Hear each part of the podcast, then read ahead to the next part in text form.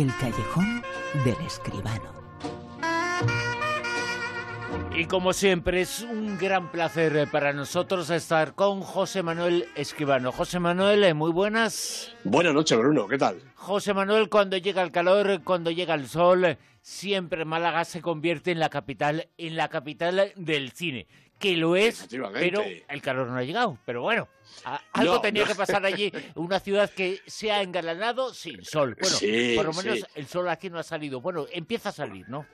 Empieza a salir, hombre, yo creo que Málaga en primavera y con sol es el escenario perfecto para cualquier cosa, Bruno, pero también para un festival de cine, naturalmente. El Festival de Málaga de Cine en Español, como se llama ahora, no, no Festival de Cine Español. ¿no? Ahora caben también otras eh, producciones latinoamericanas.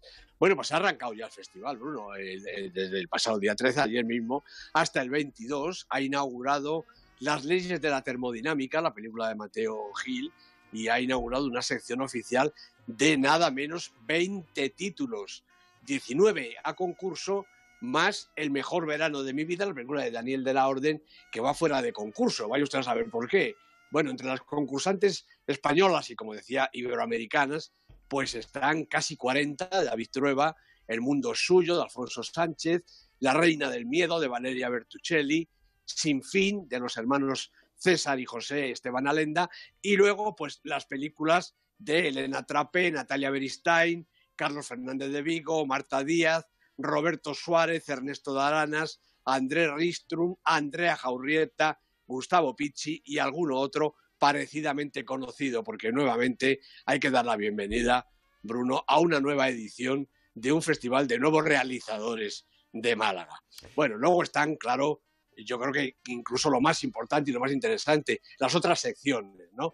Las que completan el acontecimiento, la zona cine, con ocho películas más arriesgadas y experimentales, los documentales, los cortometrajes, una sección que se llama Focus Brasil, dedicada al cine de aquel país, el estreno especial, que este año es Hacerse Mayor y otros problemas, la película de Clara Martínez Lázaro, por lo menos la chica hija de cineasta sabrá de qué va esto, la cosecha del año, con media docena de títulos de los más significativos de la temporada, la película de oro, que en esta ocasión es una estupenda película, un hombre llamado Flor de Otoño, de Pedro Olea. Hay una retrospectiva dedicada a Basilio Martín Patino, me parece que también de absoluta necesidad, y luego los homenajes, los homenajes que este año recaen en Guillermo del Toro, que ya lo ha recibido, Juan Antonio Bayona, Mónica Randall, Paco Delgado y Rodrigo Sorogoyen, este último con un carrerón de dos películas en su haber. No sé si se merece ya el homenaje, pero bueno, son dos buenas películas, eso es verdad. Y luego, por si fueran pocos premios a repartir, pues hay uno a la mejor película no iberoamericana del año, que ha recaído en La La Land, La ciudad de las estrellas, película que ya hemos visto todo el mundo, la peli de Damien Chazelle. Todo esto configura un festival lleno de películas, eh, lleno de gente en la calle, lleno de gente, gente, de malagueños y forasteros siguiendo el festival y siguiendo las estrellas del festival, que verdaderamente, Bruno, es lo mejor. Como Málaga, como la ciudad, se presta cada año a acoger al cine, al cine español, al cine en español y al cine que no es en español, porque en la sección oficial hay un montón de películas catalanas. Es, un poquito de, contradicción, pero bueno, cine español es al fin y al cabo mucha atención a la presencia, eh, bueno, estelar y genera mucha información, ¿no? Eh, la presencia de uno de los grandes eh, del cine es iberoamericano, es mexicano, está oscarizado y el hecho de que se pase por Málaga y promocione este festival Guillermo del Toro es muy importante importantísimo. Yo creo que en esta ocasión es la gran figura del festival. A ver si se consigue que esté por lo menos un par de días más paseándose por la ciudad, porque es lo que te decía, Málaga necesita el festival y el festival necesita de la ciudad, de la afición que tiene la gente de Málaga y los amigos eh, de Málaga por ver el cine español y de cualquier latitud. Guillermo del Toro, hombre, también Juan Antonio Bayona, ¿verdad? Eh, bueno, son las grandes figuras, aparte de todos los actores, actrices consagrados y menos consagrados que se pasean por la calle Larios, por la Plaza de la Merced y por los aledaños del Teatro Cine Cervantes, donde casi como todos los años se realiza la sesión principal del festival. la presencia de Guillermo del Toro hace que esté en el Festival de Málaga uno de los grandes eh, directores, el director del momento y uno de los grandes eh, directores de la historia. Se nos ha marchado hoy Miros Forman. Verdaderamente, una lástima, una persona verdaderamente veterana, 86 años, pero con una carrera llena de títulos realmente impresionantes. Acaba de fallecer Milos Forman, el eh, director, cómo no olvidarlo, de cómo, cómo olvidarlo de los amores de una rubia de juventud sin esperanza, pero sobre todo de las películas que más han triunfado aquí. Alguien voló sobre el nido del cuco, Amadeus, también Ragtime, la versión que hizo The Hair, El escándalo de Larry Flynn y hasta incluso Los fantasmas de Goya, su última eh, película verdaderamente relacionada con España y con, y con nuestro arte. Milos Forman ha sido, yo creo que por encima de todo, un gran maestro, un gran maestro del cine europeo y por tanto también del cine mundial. Y vamos a hacer eh, la crítica esta noche de una película, una película que eh, va a ser la capital, la importante, esta madrugada con José Manuel Esquivano. Una película que se titula y que se acaba de estrenar, Alma Mater. Mamá, sí. ¿Por qué dice Drejani que va a morir? Tranquilo. No quiero que muera nadie. ¿Y tú vas a morir? Cariño, nadie va a morir. La guerra se acabará pronto y todos estaremos a salvo. ¿De acuerdo?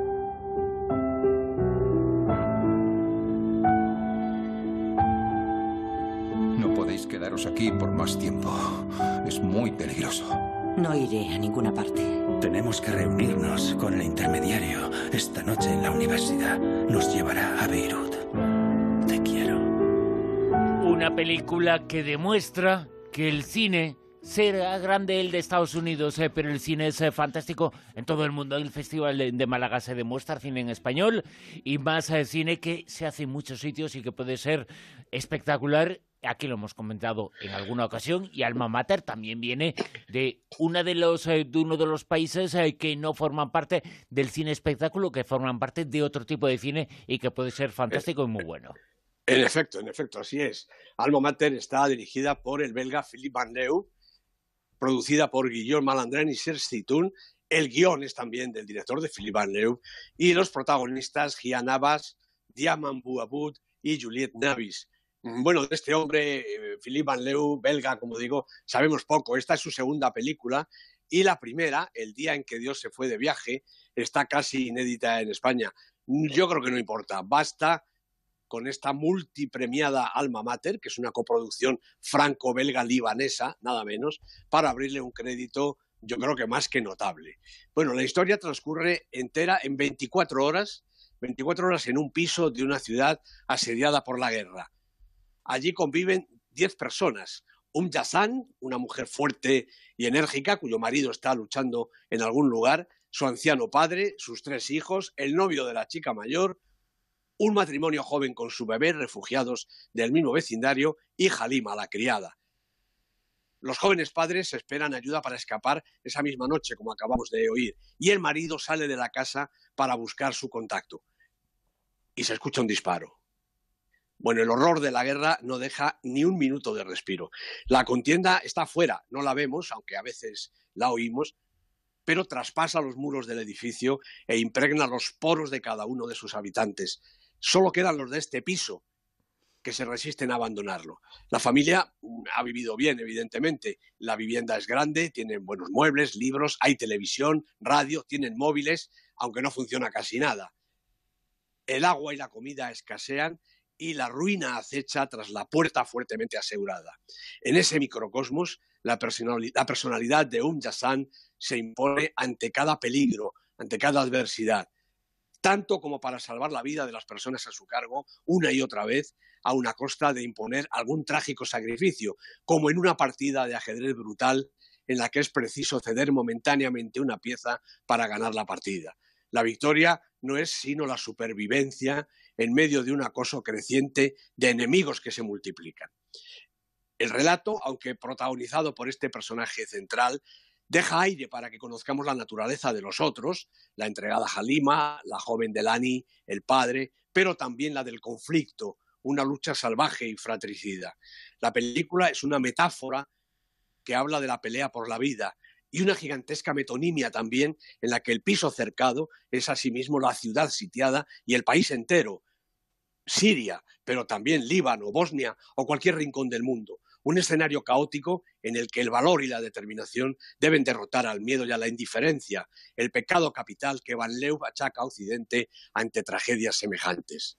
Y Alma Mater es también eso, un alegato en favor de la mujer y su lugar primordial en la sociedad, algo tan olvidado hoy en tantas culturas y tantas primaveras. Nadie mejor que Ian Abbas para representar ese papel, una actriz honda, creativa y sincera, y tan potente como la más premiada y considerada de Hollywood. Si fuera americana, los Oscars no le cabrían en la estantería, Bruno. Desde luego que sí, y lo importante, fíjate, lo decía, ¿no? Que el cine puede ser eh, grande en todos los lugares y esta película eh, franco-libanesa, de, de, todos, eh, lo vuelve a demostrar Alma Mater, y el título lo dice todo, ¿eh? Pues sí, el título dice todo, esta alma mater es esta especie de supermujer, sin dejar de ser, sin dejar de ser una mujer normal y corriente, pero está encerrada en el piso, tiene a su cargo a toda esa gente y no va a consentir que les pase nada, como veíamos en el tráiler. ¿Podemos morir? No, aquí no vamos a morir nadie, porque aquí nos dejamos la vida nosotros mismos en la lucha contra la guerra que está ahí fuera de las paredes. Un personaje formidable, un alma mater verdaderamente, una conciencia social representada en una mujer. Vamos con el Super 10.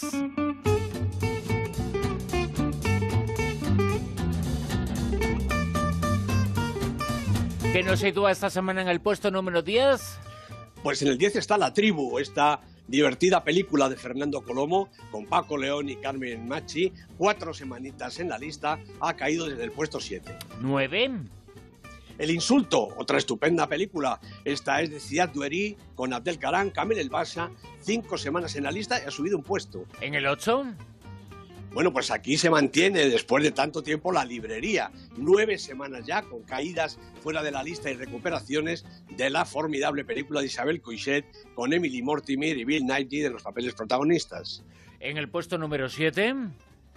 Aquí está una película de animación, Peter Rabbit, unos cuentecitos para niños llevados ahora a la pantalla. Tres semanas en la lista, ha bajado un puestecito. En el 6. Ready Player One, dos semanas en la lista, ha bajado un puesto, pero es la segunda película que tenemos en el Super 10 de Steven Spielberg, Bruno. Este hombre realmente es una leyenda, es algo fuera de toda consideración. Dos películas estrenadas en poquísimo tiempo, dos películas colocadas entre las 10 mejores de la cartelera del momento. En el puesto número 5. Bueno, la película de la semana y además me llena de orgullo y satisfacción decir que es una película que me ha encantado. Campeones, la película de Javier Fesser con Javier Gutiérrez, con Juan Margallo y con José de Luna encabezando esta tropa de chavales que son unos auténticos artistas. Hay que ir a ver la película para entenderlo. Campeones, película de la semana. Puesto número 5 para unos eh, campeones eh, que hacen campeones, ¿verdad? Efectivamente, campeones que hacen campeones, muy bien explicado. En el puesto número 4... Bueno, pues aquí están tres anuncios en las afueras. Llegamos ya a la parte alta donde las películas oscarizadas todavía aguantan. Trece semanas lleva la película de Martin McDonagh con la estupenda Frances McDormand con Sam Rockwell. Ha bajado desde el puesto 3. En el puesto precisamente número 3 pues la que estaba en el 4 se ha subido aquí The Florida Project de Sean Baker con Brooklyn Prince y Willem Dafoe, nueve semanas en la lista. Y atención porque vuelve a salir en la lista, puesto número 2.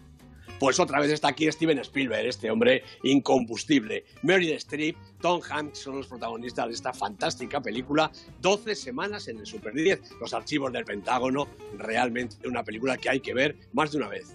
Y en lo más alto, puesto número 1. Pues después de 10 semanas, Super 10. Desde ahora mismo, aquí sigue El hilo invisible, la película de Paul Thomas Anderson, para muchos, entre los que me cuento, la mejor película de la cartelera en este momento. Daniel Day-Lewis es el protagonista y es un actor realmente fantástico. José Manuel Escribano, nos escuchamos la semana que viene, ¿te parece? Me parece muy bien, Bruno. Hasta entonces, un abrazo.